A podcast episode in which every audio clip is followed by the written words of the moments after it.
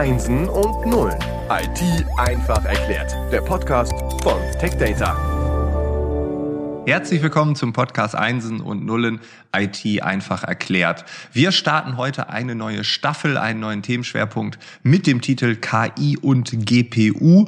Das äh, sind jetzt Abkürzungen. Wir werden gleich noch darauf kommen, was das Ganze bedeutet. Präsentiert wird dieser Schwerpunkt von HPE, ausgesprochen Hewlett Packard Enterprise. Und zu Gast sind heute zwei Personen, nämlich Karen Fitzgerald und Timo Kloß. Hallo zusammen. Guten Morgen. Hallo. Guten Morgen. Ja, ihr seid gut gelaunt, das sehe ich, das höre ich. Karen, Timo, ihr seid jetzt nicht beide von HPE, das muss man vielleicht direkt am Anfang sagen. Karen, du bist Teil von HPE. Du hast Timo mitgebracht, du hast Timo eingeladen. Timo äh, arbeitet für eine andere Company. Ja, vielleicht könnt ihr euch einmal kurz vorstellen, warum ihr heute hier seid, warum ihr jetzt als Duo hier dabei seid. Natürlich. So, ich bin die Karen Fitzgerald. Ich komme aus England und ich arbeite bei HPE. Und meine ganze Stelle ist so aufpassen, alles, was kommt oben meinen Tisch von Nvidia. Ich bin die Chefin von den Alliance in die ganze EMEA und ich passe auf natürlich von Dach, weil ich wohne hier in Deutschland. Und ich bin dann sehr begeistert, mit Nvidia zusammenzuarbeiten über den Thema Grafikkarten und KI natürlich. Und ich habe dann Timo eingeladen, weil wir arbeiten sehr eng zusammen. Und Timo, vielleicht willst du irgendwas sagen. Na klar, Karen. Ja, mein Name ist Timo Kloß. Ich bin von der Firma Nvidia und bin in der Zusammenarbeit mit HPE zuständig, auch für die Dachregion und arbeite da mit der Karen ganz eng zusammen, wenn es eben um die Themen äh, Grafikkarten und KI, beschleunigte KI mit Grafikkarten geht, was ja heute ein Thema ist. Genau, also das, wir haben jetzt äh, verschiedene Abkürzungen, Begriffe, also wir haben KI, äh, ausgesprochen künstliche Intelligenz, wir haben Grafikkarten, manche nennen es GPU äh, als Kombination der beiden, Grafikkarten, beschleunigte künstliche Intelligenz, also äh, da haben wir jetzt schon viele Begriffe in den Raum geworfen. Am Ende dieser Episode, am Ende dieser äh, Schwerpunktstaffel wird man das alles äh, also gelernt haben, man kann es aus dem FF wiedergeben, man könnte an der Uni eine Klausur drüber schreiben, bin ich mir sicher. Wir fangen jetzt an. Bevor wir tief eintauchen, erstmal ein grober Überblick. Also KI, GPU, also warum ist das heute überhaupt ein Thema? KI vielleicht erst mal ganz äh, zu Beginn ist ein Betätigungsfeld, wo es einfach darum geht, Computer dazu zu nutzen, Intelligenz auf einer Basis, wie, wie der Mensch funktioniert, eben abzubilden. Das heißt, ich versuche, so wie der Mensch ähnlich denkt und funktioniert im Gehirn, das Ganze mit äh, Systemen, also mit Computern und jetzt auch eben mit GPUs entsprechend abzudecken. Künstliche Intelligenz ist ja tatsächlich nicht nur aktuell ein Trendthema, ein Hype-Thema, das kann man wohl sagen. Es wird überall benutzt. Es ist ein Buzzword, was man eigentlich allen Bereichen hört. Und viele wissen, glaube ich, nicht mal im Detail, was das ist. Und ich glaube, noch weniger wissen die Leute darüber Bescheid, wie KI Performance braucht und dass da zum Beispiel sowas wie eine Grafikkarte, eine GPU dann dazu stößt, damit die KI überhaupt so läuft, wie wir sie heute kennen. Ist das so die Beobachtung, die ich hier habe, die ihr so teilen könntet oder sagt ihr, ah, nee, Laienbeobachtung leider falsch? Nun, künstliche Intelligenz, die Art und Weise, wie das äh, in den Systemen funktioniert, benötigt sehr viele parallele Prozesse, die gleichzeitig ablaufen. Hier werden komplexe Prozesse aufgeteilt in verschiedene kleine Prozesse, die parallel arbeiten. Und da sind eben Grafikkarten dazu prädestiniert. Wenn man sich eine Grafikkarte vorstellt, eine Grafikkarte produziert Bildpunkte an gewissen Positionen auf dem Monitor in einer ganz bestimmten Farbe. Äh, und das ganze Bild muss eben zum Beispiel auch bei Spielen schnellstmöglich berechnet werden und dargestellt werden, um die bestmögliche User-Erfahrung, also Spieleerfahrung zu haben. Und diese Parallelisierung hat man eben ausgenutzt, um KI schneller, performanter äh, laufen lassen zu können im Vergleich zu CPU-basierten Systemen. Rein theoretisch funktioniert das natürlich nur rein auf CPU, computerbasierten Systemen, wie wir sie alle kennen, von unseren Laptops, von unseren Systemen und Servern.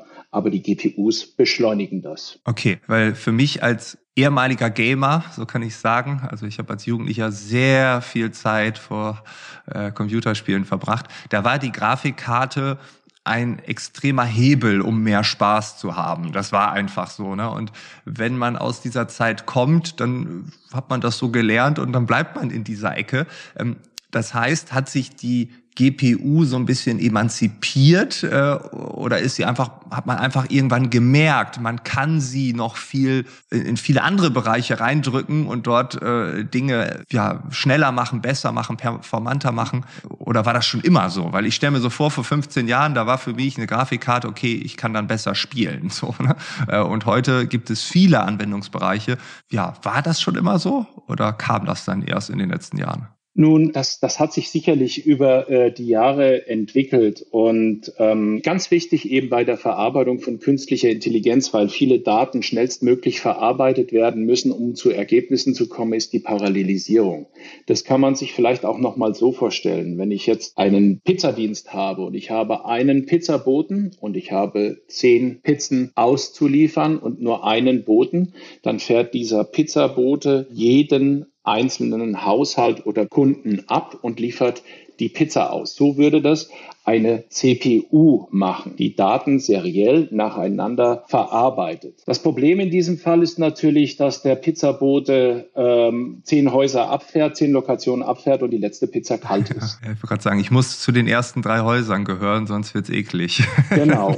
Wenn ich aber jetzt den Pizzaboten mit seinem Lieferwagen eben ersetze durch zehn einzelne Pizzafahrer mit Motorrollern, die agil nebeneinander gleichzeitig zehn Pizzen ausliefern, dann bekommt jeder Kunde seine Pizza ofenfrisch auf den Tisch sozusagen. Und ich kann dann auch wesentlich mehr Pizzen zubereiten und ausliefern, habe also einen wesentlich höheren Durchsatz äh, mit den Pizzen und genauso ist es eben auch mit der Rechenaufwand, den ich parallelisiere für künstliche Intelligenz, eben vieles verteilen, äh, parallelisieren, um schnellstmöglich zum Ergebnis zu kommen. Das ist mega interessant, weil es ja auch ein reales Beispiel dazu gibt. Äh, es gab früher das Pizzataxi, was genauso funktioniert hat und heute haben wir, zumindest in den Großstädten, ähm, die Fahrradfahrer, die wirklich nur eine Bestellung ausliefern. Das heißt, die fahren von Restaurant zu Restaurant. Das geht nämlich dann wahrscheinlich nur, wenn man viele Restaurants hat, die mitmachen. Und eine Bestellung wird vom Restaurant zum Kunden gefahren äh, und nicht mehr wie früher das Pizzataxi. Das heißt, diese CPU, GPU, ja, Unterscheidung hat sich tatsächlich in der Pizzataxi-Welt ähm, auch so durchgesetzt. Zumindest in den Großstädten ist es ja so, dass die Fahrradfahrer und Fahrradfahrerinnen genauso operieren. Also da werden selbst beim gleichen Haushalt aus dem gleichen Restaurant zwei Fahrer, Fahrerinnen losgeschickt. Interessant. Also man hat äh, nicht nur an die Kunden und, und die kalte Pizza gedacht, sondern vielleicht auch so ein bisschen in die IT-Welt geschaut. Äh, das ist ganz interessant. Da sind wir nämlich dann, wenn man schon mehrere Restaurants braucht, äh, mehrere Restaurants irgendwie angebunden sein müssen, sind wir schon beim Thema Plattform. Karen, ihr macht Plattform, ihr genau. habt verschiedene Plattformen. Deshalb ist Nvidia äh, ein Partner von euch. Geht Plattform ohne diese Partnerschaft überhaupt? Wahrscheinlich nicht. Ihr müsst schon Hand in Hand gehen, oder? Und natürlich sollen äh, wir zusammenarbeiten mit Nvidia. Natürlich unsere Plattformen gehen ohne Nvidia. Wir haben dann viel verkauft mit einem CPU. Aber jetzt, was unsere Kunden möchten, wenn die gehen in die Welt von künstlicher Intelligenz, die brauchen mehr Kraft, die brauchen mehr Power die müssen schneller sein. Und dann wir arbeiten natürlich sehr eng mit Nvidia zusammen. Und was ich sage immer, wenn ich würde so ein sehr schönes Kleid kaufen und ich habe so viel Geld ausgegeben, es würde nicht sein, ja, es würde nicht sein, mein Mann würde nicht zufrieden, aber es würde nicht sein, wenn es liegt im Boden und wird dreckig. Auf jeden Fall nicht. Wenn ich habe ein sehr wunderschönes Kleiderschrank, das leer ist, dann habe ich ein wunderschönes so Hol Holzkiste. Das geht auch nicht.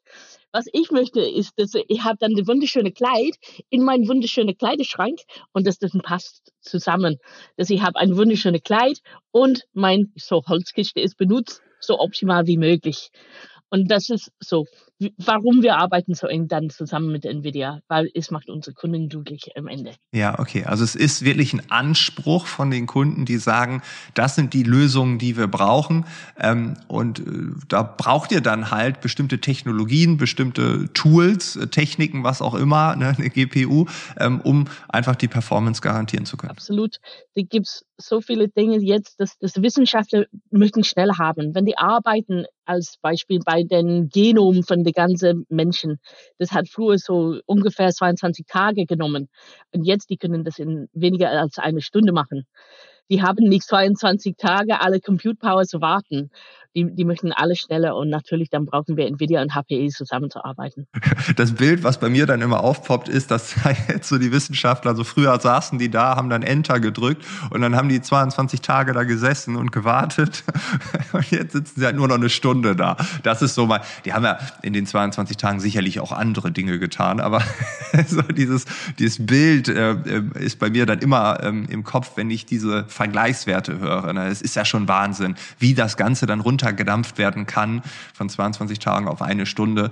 Ähm, und äh, die Erkenntnis, äh, die wir dann gewinnen, also der Erkenntnisgewinn durch diese Performance im Hintergrund, das ist ja enorm. Also Wissens Generierung, äh, technologiegeschützt, ist eine ganz andere Nummer, als wenn die Technologie noch nicht so ausgereift ist. Das heißt, das Thema, ähm, würdest du so weit gehen, Karen, zu sagen, dass die Grafikkarte ähm, wirklich einen extrem großen Beitrag geleistet hat, dass diese Performance, die heute gefordert wird, auch wirklich ja, gewährleistet werden kann. Absolut.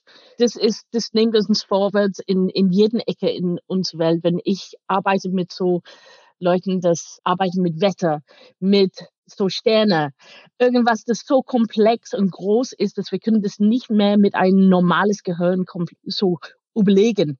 Wir brauchen natürlich diesen GPUs und die kommen in jeden Ecke von, die, von was wir tun, von alle im Fabrik, alles was wir machen mit Video, alles was wir machen medizinisch und technisch, in jeden Ecke von von so wissenschaftlich, das kommt absolut ins Vordergrund. Okay, und trotzdem habe ich immer noch die Frage, wer hat es erfunden? Ne? So ein bisschen wie Ricola oder so.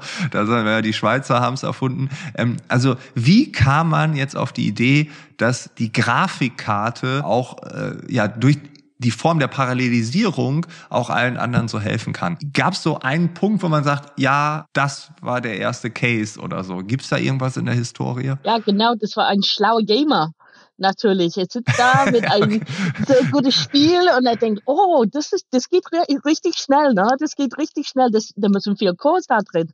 Und dann er fängt an zu überlegen, was kann ich dann mit so vielen Cores machen?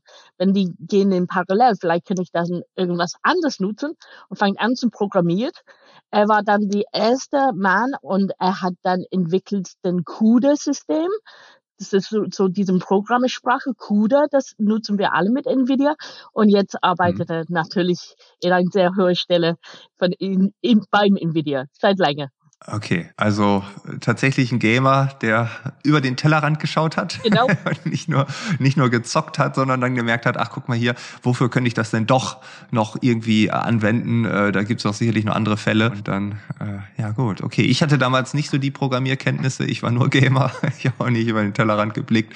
Ich war einfach süchtig. so kann man es vielleicht sagen. Okay, da gehen wir nicht tiefer drauf ein. Ähm, ich würde sagen, wir haben einen richtig guten Start äh, hier gehabt. Ich glaube, wir haben verstanden, warum ist das ein Thema, warum gehört das zusammen, was sind die einzelnen Bereiche und in den nächsten beiden Episoden tauchen wir ein bisschen tiefer ein, schauen dann äh, ja auch uns vielleicht auch ein paar Beispiele an. Du hast Karen gerade schon gesagt, ne, im Medizinbereich, in der Industrie, wie kann das dann wirklich aussehen? Was sind die Anforderungen? Äh, was sind die Use Cases? Und dann würde ich sagen, ich freue mich drauf äh, auf die nächste Episode. Vielen Dank, dass ihr hier seid. Danke. Dankeschön.